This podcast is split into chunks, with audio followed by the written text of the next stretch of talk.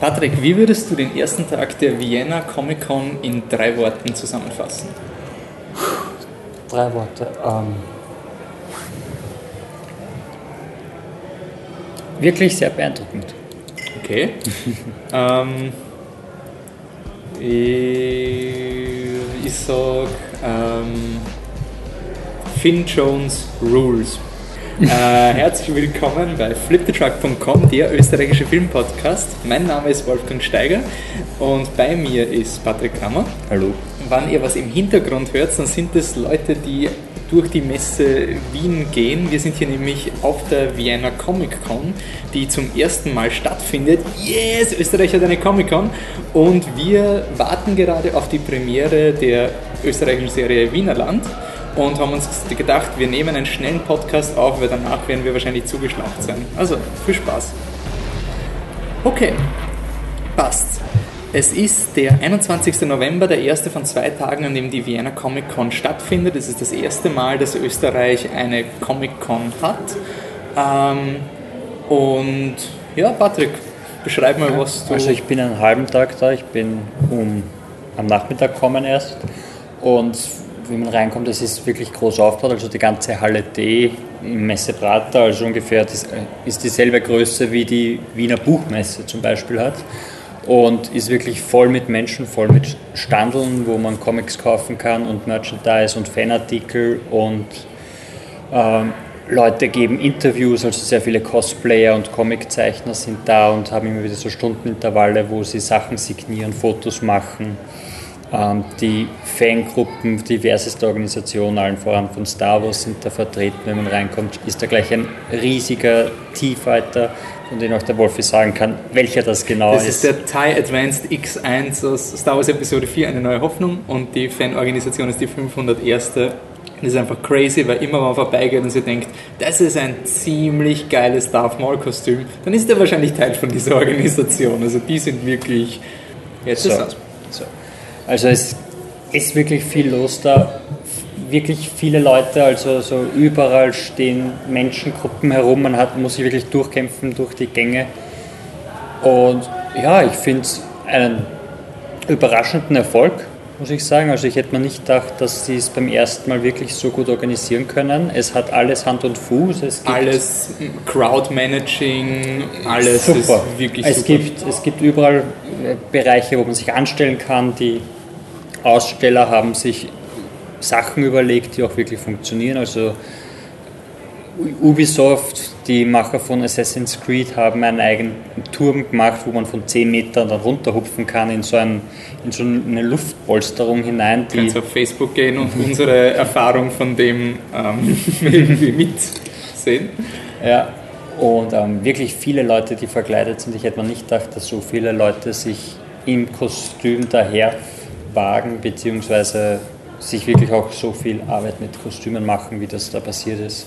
Ja, es ist schon irgendwie sehr positiv, wenn man einfach sieht, wie viel Arbeit da die Leute rein und mit wie viel ähm, Liebe zum Detail da Und teilweise für total lustige Sachen. Also wir haben einen Hades fotografiert, der aus der Herkules Disney Film ist. Also wirklich so Dinge, wo man jetzt nicht sofort dran denken würde. Also wenn, natürlich gibt es dann Haufen Joker und Harley Quinns und Harley Quinn Deadpools. ist riesig und Deadpool, ja. Auch. Ja, aber auch, auch viele kleine Sachen und so viele Sachen, die ich nicht mal anfangen kann zu erraten, was es ist, wenn sie aus Computerspielen oder Mangas sind. Also auch Mangas sind da ganz groß.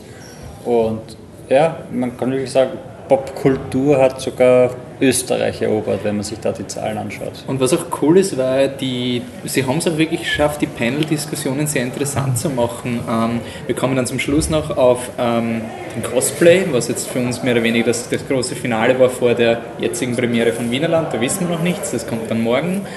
Ähm, also der Podcast dann. Und ähm, was halt wirklich cool ist, ist zum Beispiel, es, war, es hat ein Game of Thrones Panel gegeben, da waren eingeladen die, äh, die Jessica Henwick, die spielt eine von den Sand Snakes, nämlich, oh Gott, die Nymeria, glaube ich, wurscht, eine von den dreien, und Finn Jones, der den Doris Tyrell spielt. Und das war ein irrsinnig sympathisches Panel, also da ist wirklich, äh, man kann halt irgendwie man könnte Witze drüber machen, ja, sie haben nur die Nebendarsteller oder sowas gekriegt, aber es war überhaupt nicht uninteressant, da ist wirklich sehr viel über die Serie geredet worden. Es waren ein paar so abfertigende Standardkommentare über diese so Game of Thrones has changed the game, das übliche, aber es war trotzdem sehr viel Hand und Fuß. Und man hat irgendwie das Gefühl gehabt, zumindest auch besonders beim Finn Jones, deswegen auch Finn Jones Rules, dass dieser Typ halt wirklich dahinter steckt und der hat seine crazy Fan-Theorien gepostet. Die Leute haben dann auch Fragen gestellt, die halt teilweise sehr interessant waren über wie also man hat dann herausgefunden, dass der Finn Jones, wenn er eine, ein Fake-Pornobild von sich selber findet, dann schickt er es an seine Mutter weiter per E-Mail, um sie zu ärgern. Ähm, ich habe versucht, eine Aufnahme zu machen zu dem Zeitpunkt von der jetzigen Aufnahme für den Podcast kann ich noch nicht sagen, ob man sie hochladen kann. Ansonsten werde ich mich um ein Transkript bemühen, weil das Game of Thrones Panel wurde aufgenommen. Und dann habe ich mir noch ein anderes ähm, Panel angeschaut, was für mich irgendwie so die, die wirklich Überraschung war von Johannes äh, Mücke. Ähm, das, das, war jem, äh, das ist jemand, der hat, äh, wenn ich es richtig verstanden habe, eine Architekturfirma gehabt und dann für Games ähm, hat er ähm, Vorrender Szenen gemacht und, und, und Artwork designt. Und er ist dann über 2012 zu Roland Emmerich gekommen, indem er einfach einen schlechten Animationsfilm machen hat müssen. Also es wurde ihm gesagt, wir brauchen einen schlechten Animationsfilm, so als hätte jemand eben zu Hause diesen Film gemacht. Und ähm, danach hat er auch an Independence Day Resurgent ähm, gearbeitet. Schon am zweiten Independence Day Film. Und man hat wirklich gesehen, wie wie begeistert dieser Mensch von diesem Projekt war. Ich weiß, man darf sie nie von den persönlichen Geschichten auf einen Film hypen lassen, aber ich finde halt, find, diese Geschichte an sich, wie er das Design von dem neuen Independence Day Raumschiff ähm, gegeben hat, habe ich irrsinnig interessant gefunden. Wir haben Fotos davon gemacht. Es gibt hoffentlich eine Tonaufnahme. Ich, wirklich, ich, ich ich halte die Daumen, dass diese Aufnahme nicht furchtbar ist. Ich habe wirklich Angst, dass ich versaut habe, das war in meinen Augen wirklich ein extrem cooler Vortrag. Und auch so etwas, wo man sagt, na gut, haben sie da? Das ist irgendein Set-Designer, der halt auf irgend, bei 2012 mitgemacht hat und jetzt irgendwas macht. Und das zeigt halt irgendwie, dass halt jede eine extrem interessante Geschichte zu erzählen hat und alles interessant sein kann, wenn man ihnen den Rahmen irgendwie bietet. Das war für mich irgendwie beeindruckender als das Game of Thrones Panel, weil das war eher Dinge, Vor allem es eh zeigt auch, was für eine große Kollaboration so ein Film ist, wenn du jetzt irgendeinen Architekten aus Deutschland auf einmal hast, der erzählt, was, was für Gedanken er sich über den neuen Independence Day Film gemacht hat, wo man sich wirklich denkt, wow, also was die dann an Zeit und Energie und, und dann auch äh, Hingabe da reinstecken und, und wie sie sich aufopfern, ist das wirklich beeindruckend und vielleicht werden wir dann auch drüber bei, bei äh, Wienerland reden, wenn man wirklich merkt, so, was man so als Gruppe schaffen kann. Und wir reden immer nur oder meistens über die Regisseure, Schauspieler und die Kameramänner, aber das, in Wirklichkeit sind das unglaubliche, unglaubliche Kollaborationen, wo, wo tausende Menschen mitarbeiten und jeder hat so eine Geschichte dann drüber zu erzählen, wenn es gut ist. Mhm. Und das ist auch schön, wenn man es mal hervorheben kann. Ja.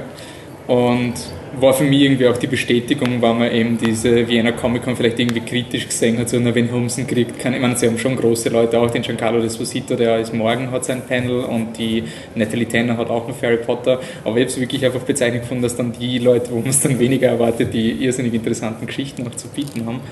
Und dann war das Event des Abends die Cosplay Gala, mehr oder weniger. Ja, stimmt also. Wirst du beschreiben?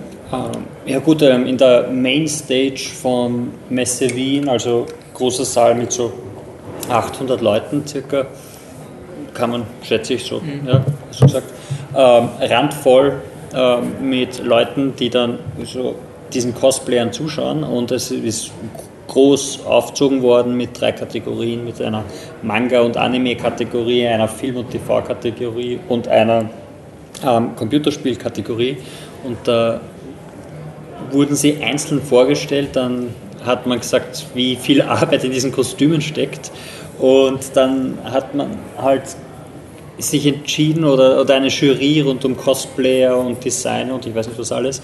Also drei Leute, ich weiß nicht, was die alles machen. Der eine war von Wienerland, die genau, andere war die, die andere war eine, die berühmte Cosplayerin. Der, der dritte, dritte war, hat auch ähm, Cosplayer, aber der macht, er hat eine Schmiede und macht vor allem so, so, so Rüstungen für und Cosplays, genau, und, und Kampfchoreografien. Äh, und äh, ja, war, war wirklich, also ich bin, ich muss sagen, ich bin kein Fan von Cosplay, weil ich es nicht ganz verstehe, glaube ich, weil ich nicht so drinnen bin, wenn ich dann irgendwelche äh, Leute von Computerspielen sehe, dann denke ich mir, ja, okay, gut, aber es war wirklich beeindruckend. Also was für Arbeit und Liebe die Leute da reingesteckt haben, ist großartig. Also wirklich, wenn, wenn die eine sagt, sie 731 Stunden stecken da drinnen, weil sie hat sogar mitzählt und die, der andere erzählt, sie hat für ihre Flügel 3000 Federn einzeln verarbeitet und der andere hat drei Motoren in sich drinnen einbaut, damit alles funktioniert, dann denkt man sich wirklich, wow.